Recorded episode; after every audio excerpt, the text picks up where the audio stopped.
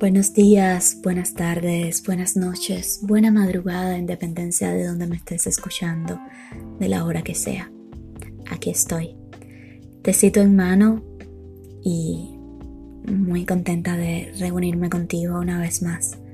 Hoy tenemos un invitado de lujo, mi profesor de locución en Cuba, Aramis Tawada, nos va a regalar en la tarde de hoy uno de sus poemas me siento muy orgullosa de esta colaboración, muy feliz.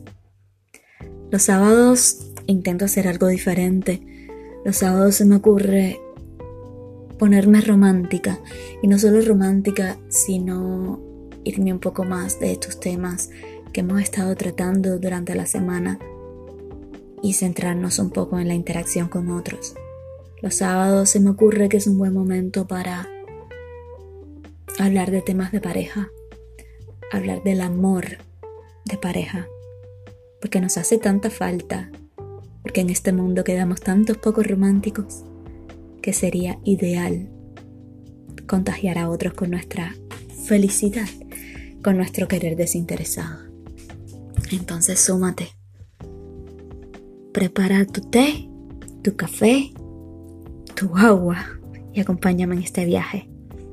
Si tienes a tu pareja cerca, invítala es un buen momento para dialogar, para reflexionar, para escuchar. Un abrazo infinito y nos vamos.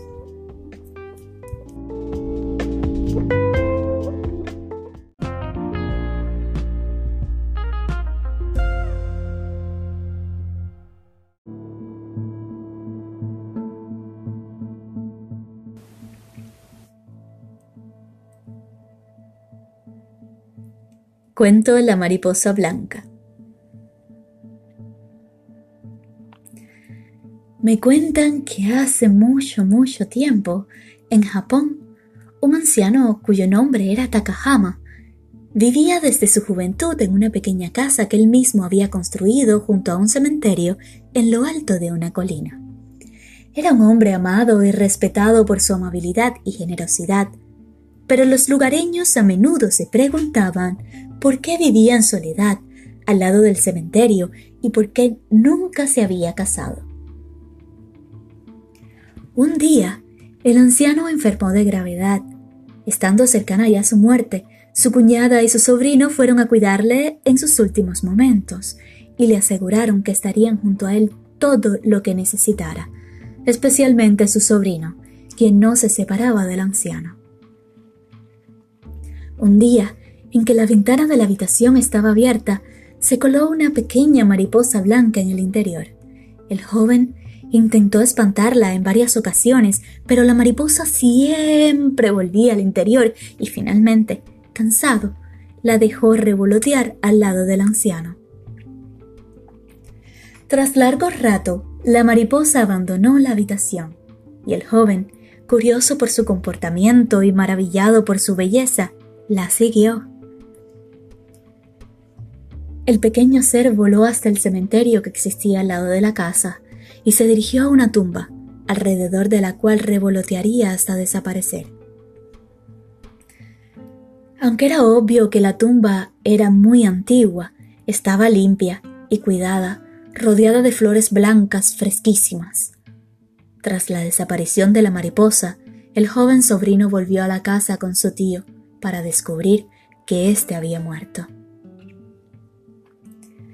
El joven corrió a contarle a su madre lo sucedido, incluyendo el extraño comportamiento de la mariposa, ante lo cual la mujer sonrió y le contó al joven el motivo por el que el anciano Takahama había pasado su vida allí. En la juventud, Takahama conoció y se enamoró de una joven llamada Akiko, con la cual iba a casarse. Sin embargo, pocos días antes del enlace, la joven falleció. Ello sumió a Takahama en la tristeza, de la cual no conseguiría recuperarse jamás. Pero sin embargo, decidió que nunca se casaría y que entonces, cuando construyó la casa al lado del cementerio, estaría más cerca y podría visitar y cuidar todos los días la tumba de su amada. El joven reflexionó y entendió quién era la mariposa, y que ahora su tío Takahama se había reunido al fin con su amada Akiko.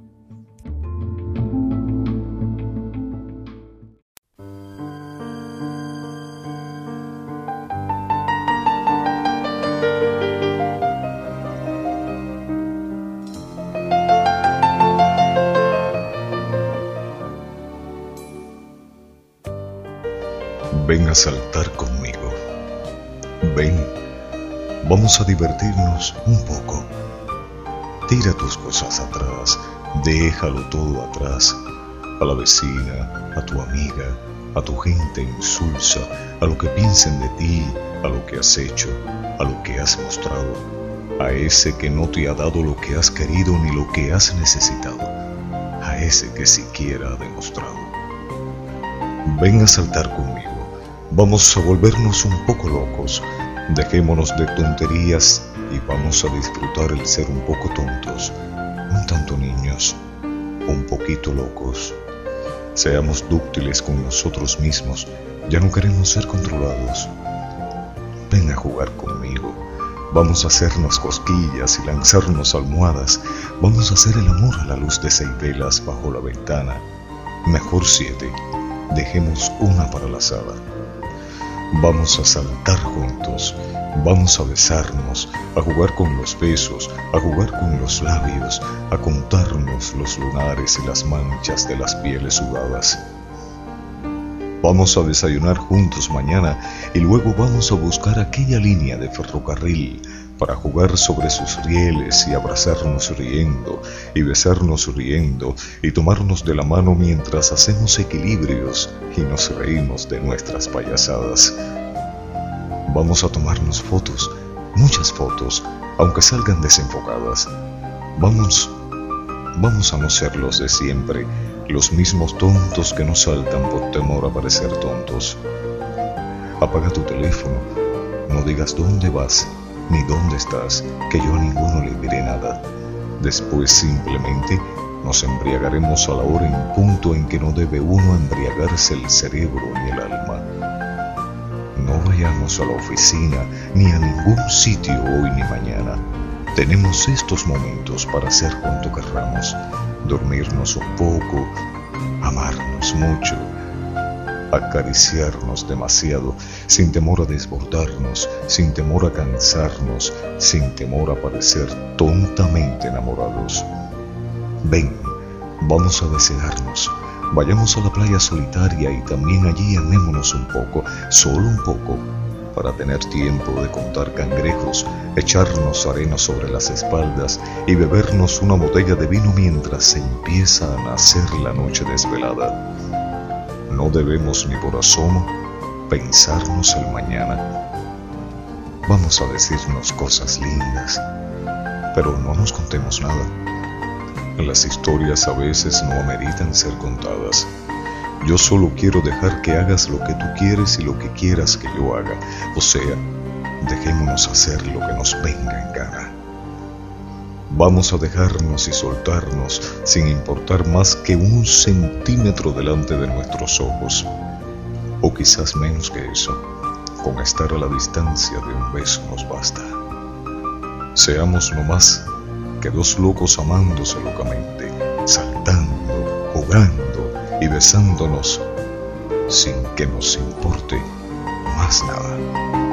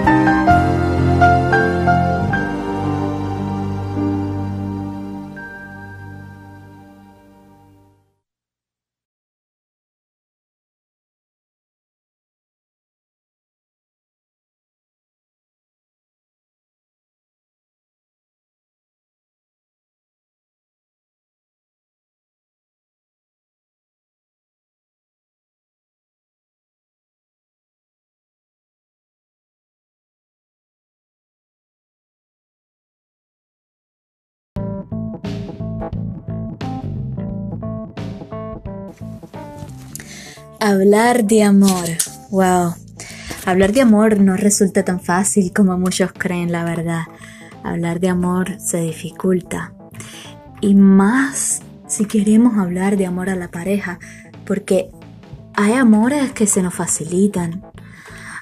Hay amores que, que nos van inculcados desde que nacemos. Hay amores que vienen como podemos decir, a ver, en nuestro ADN que nacemos con ellos. Porque ¿a quién amamos? ¿A quién amamos sin dificultad? ¿Por qué amar? ¿Por qué se acaba el amor? Se deben perdonar los errores. Wow, cuando hablamos de amor surgen tantas preguntas, tantas inquietudes. Entonces, ¿a quién amamos? ¿A quién amamos sin dudar? Se me ocurre que amamos a los padres porque desde pequeños están ahí, nos han brindado ese amor desinteresado, pero es realmente desinteresado. O es un amor que viene cargado de responsabilidad. Es un amor que sabe que estás sembrando porque vas a recibir un amor por el resto de tu vida. Amamos a nuestros padres, a nuestros hermanos, a las personas que conocemos, que se cruzan en nuestra vida.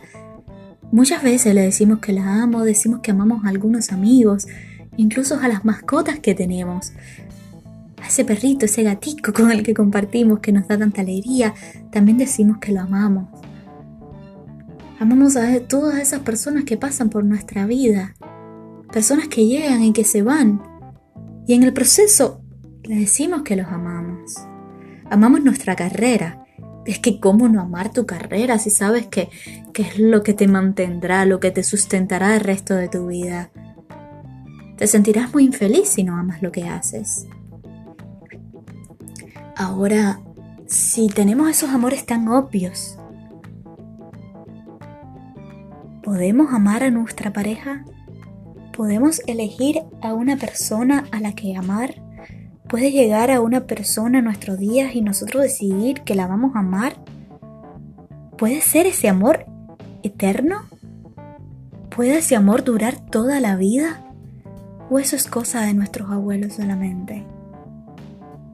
Interesante, ¿verdad? En este día, en este hora que estamos viviendo, en, en esta vida tan agitada, tenemos un amor diferente. Se nos presenta un amor como concepto de mariposa sin el estómago, de efervescencia, de pasión desenfrenada. Así no llega el amor a nuestros días. Pero asimismo, como llega y se presenta de esa manera, así mismo se va. Porque es que el amor real no es cosa de impulso. El amor real no es cosa de efervescencia, no es cosa de momento, no es cosa de perfección tampoco. El amor real es voluntad, es querer amar, es decidir amar porque el amor también es elección. Hay una frase que dice que el amor es la fuerza que mueve el mundo. Pero es el amor lo que está moviendo el mundo actual porque no se ve o cuesta tanto verlo. Románticos quedamos pocos, pero el amor está ahí. El amor está ahí.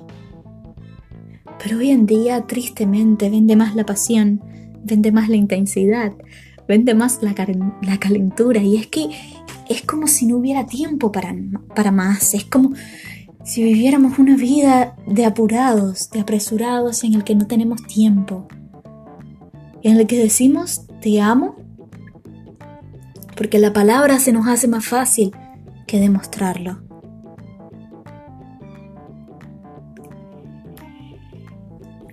Y vemos atrás, vemos a nuestros abuelitos y, y vemos, es cierto, a veces decimos que mi abuela tuvo que aguantarle tanto a mi abuelo y mi abuelo aguantando los malos humores y los cambios de ánimo de mi abuela.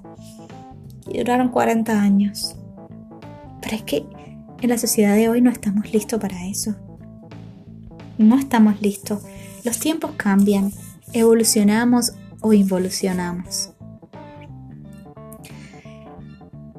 Y reitero que el amor que más trabajamos en nuestros días es el amor filial, el amor a nuestros hijos.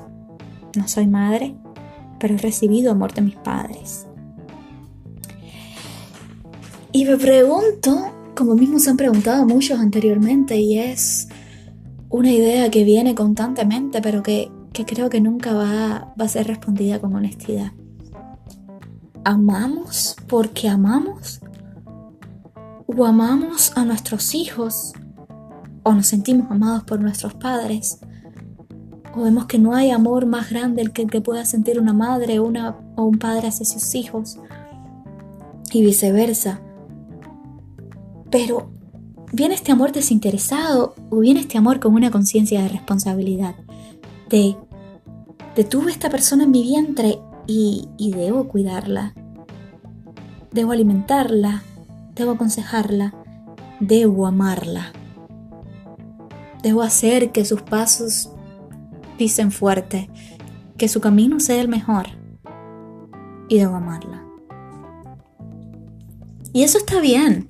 Está bien admitir que este amor filial se representa como una cuestión de responsabilidad dictada por la sociedad, porque al final, como amor al fin, nos volcamos a él, a él aceptamos con defectos, con virtudes, aceptamos sin, condiciones, aceptamos sin, sin culpas y sin esperar nada a cambio. Pero lo que, la duda que, que me llega es ¿Somos capaces de amar a una pareja de la misma manera? Todos los que son padres y están escuchando este audio me van a decir, no, imposible, porque nadie se ama como se ama un hijo. Pero te digo algo, el amor es cuestión de elección. El amor es algo trabajable. Tenemos por sentado que el amor a los hijos y de los hijos es para toda la vida por lo que nos arriesgamos a invertir más. Imagínate que pienses lo mismo con tu pareja, imagínate que comienzas una relación y desde el momento asumes que es para toda la vida. Y entonces te comprometas más a luchar por eso. Qué bonito sería, ¿cierto? Qué bonito sería dar desinteresadamente, dar sin culpa, sin condición, y no dar asumiendo con la postura que muchos asumen ahora de, oh, ok, si se va es porque quiere, ya va a entrar otra persona a ocupar su lugar que quizás me haga sentir mejor. Qué diferente, ¿verdad? Sin embargo, con los hijos no funcionamos así. Sin embargo, los hijos decimos, este es mi hijo. Lo tengo que aceptar como tal. Tengo que luchar por ese amor cada día. Tengo que luchar por mantener esta relación con mi hijo intacta. Entonces es un problema de decisión.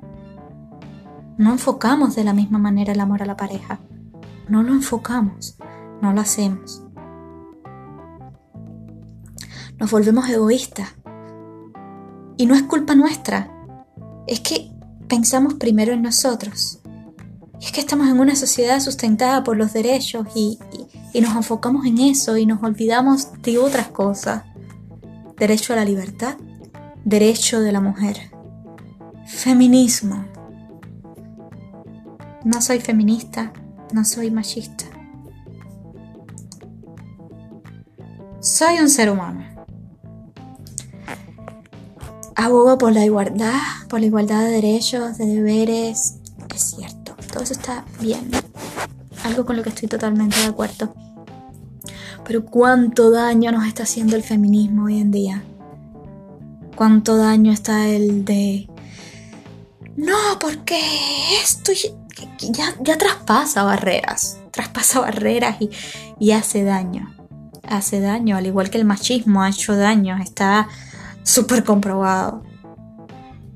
No queremos ser pisoteadas, eso es verdad, no queremos ser aplastadas, queremos emanciparnos. Pero ¿hasta qué punto? ¿Hasta qué punto? Hay límites. Todo tiene límites. Y donde entra el amor se acaba los derechos. Porque cuando instauramos los derechos y nos enfocamos en ellos, podemos perder el amor. Porque el amor tiene más que ver con la voluntad que con obligaciones. Yo no puedo amar siguiendo normas establecidas.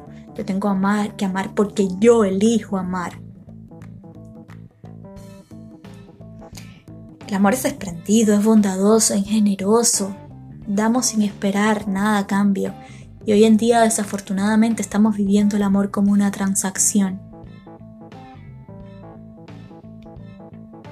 Convertimos las emociones, las ideas, el amor, los sentimientos en una transacción comercial. ¿Cuántas veces no hemos estado a punto de escribir un mensaje y, viene un amigo y nos aconseja, no escribas ese mensaje si él no te escribe primero? Es como que si el amor tuviera límites, como si hubieran pautas a seguir. ¿Por qué vemos el amor como una estrategia? Cuando el amor es voluntad. Mira, si, si mando el mensaje y no mando uno, mando mil, es porque quiero, porque mi alma sí lo desea y porque amo. Y eso está bien, aun cuando no espere nada por parte de la otra persona, porque sé que no va a escribir. Porque cometemos el grandísimo error, y esto me ha pasado, me ha pasado, que creemos que medimos el amor. El amor no se mide, el amor de verdad no se mide. Medimos el amor por la cantidad de likes en Facebook. Medimos el amor por la cantidad de comentarios. Esta amiga no me quiere porque no me comenta. Medimos el amor por la cantidad de mensajes que recibimos de nuestra pareja en el día. El amor no se mide. Y eso lo he aprendido a golpes. El amor va más allá. El amor son acciones. El amor es voluntad. No te frenes de decirle a la persona que tienes hoy al lado que la ama, aun cuando esa persona no sea capaz de expresarlo de la misma manera que tú. El amor es así, sin límites, sin barreras. Y yo creo que, que todo esto va asociado hasta cierto punto a una cuestión de, de apego en, en lo que la cultura occidental se enfoca. Sentimos posesión sobre las cosas, pero también sentimos posesión sobre las personas. Mi casa, mi carro, mi marido, mis hijos, y al tener esa postura de apego, esa postura de aprehensión a esas personas o esas cosas, fundamentalmente a las personas, esperamos que, esperamos mucho. Si comenzamos a ver que esas personas no son de nuestra propiedad, si comenzamos a ver de que esas personas nos acompañan, son parte de nuestro tránsito por la vida, el concepto de amor cambia el concepto de amor pasa de ser un concepto de posesión mal visto por la sociedad de hoy en día para ser un concepto de voluntad, de elección, de compañía. Pero para eso tenemos que amarnos primero nosotros mismos. Tenemos que trabajar en nosotros. Tenemos que entender que el amor llega a nosotros por elección y no por necesidad. Tenemos que saber que ese concepto de la media naranja está mal, que somos naranjas completas. Tenemos que completarnos, tenemos que trabajar en nuestros adentros para entender que la persona que llega a nuestra vida está por elección, no para complementarnos, porque no necesitamos de ese ser que nos complemente.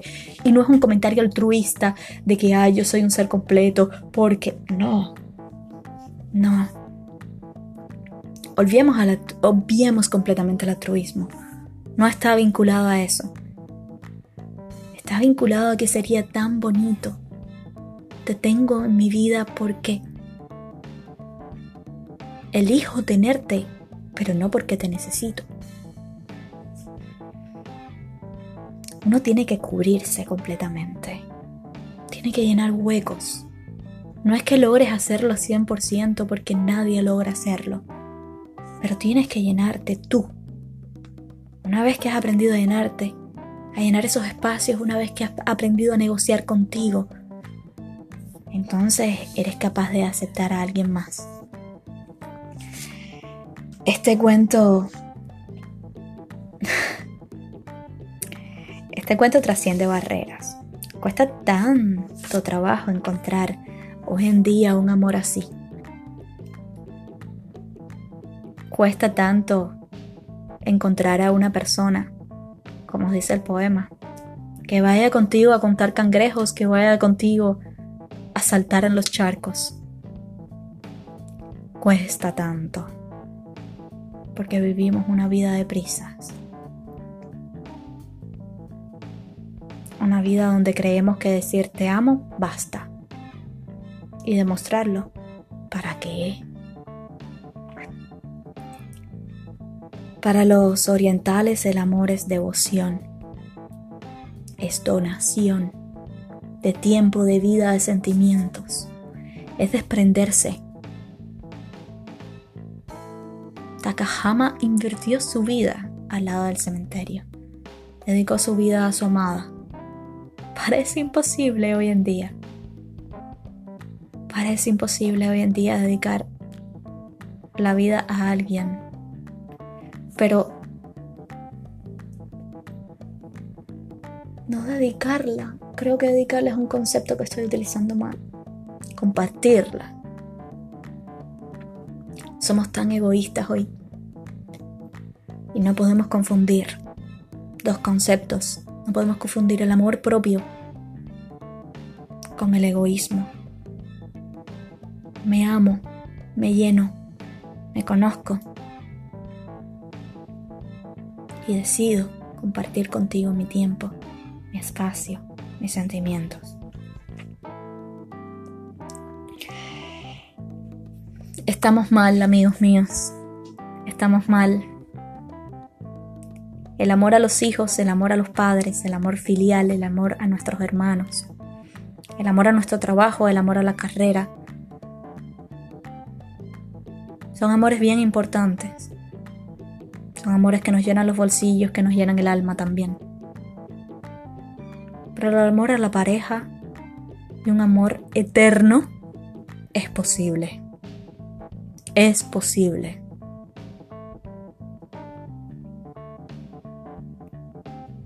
Vamos a pensar acerca de esto. Háganme llegar sus preguntas, sus inquietudes, sus maneras de pensar. Debaten esto con la persona que tienen ahora mismo al lado. Siéntense libres de compartirlos y ver lo que otros piensan. Hace falta tanto amor en este mundo. Estamos tan escasos de amor. Estamos tan solos.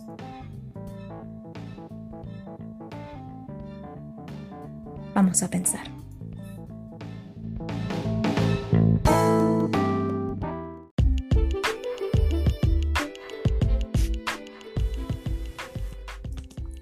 Muchas gracias por acompañarnos esta tarde, gracias por acompañarnos en este viaje, gracias por querer sumarte a esta tropa de gente loca, de gente viva, de gente que trata de hacer de este mundo en el que nos ha tocado vivir un lugarcito mejor.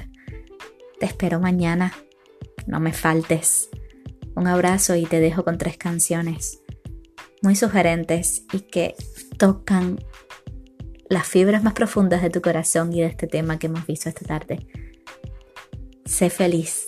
Disfruta tu fin de semana a plenitud. Un abrazo inmenso, transatlántico. Un beso.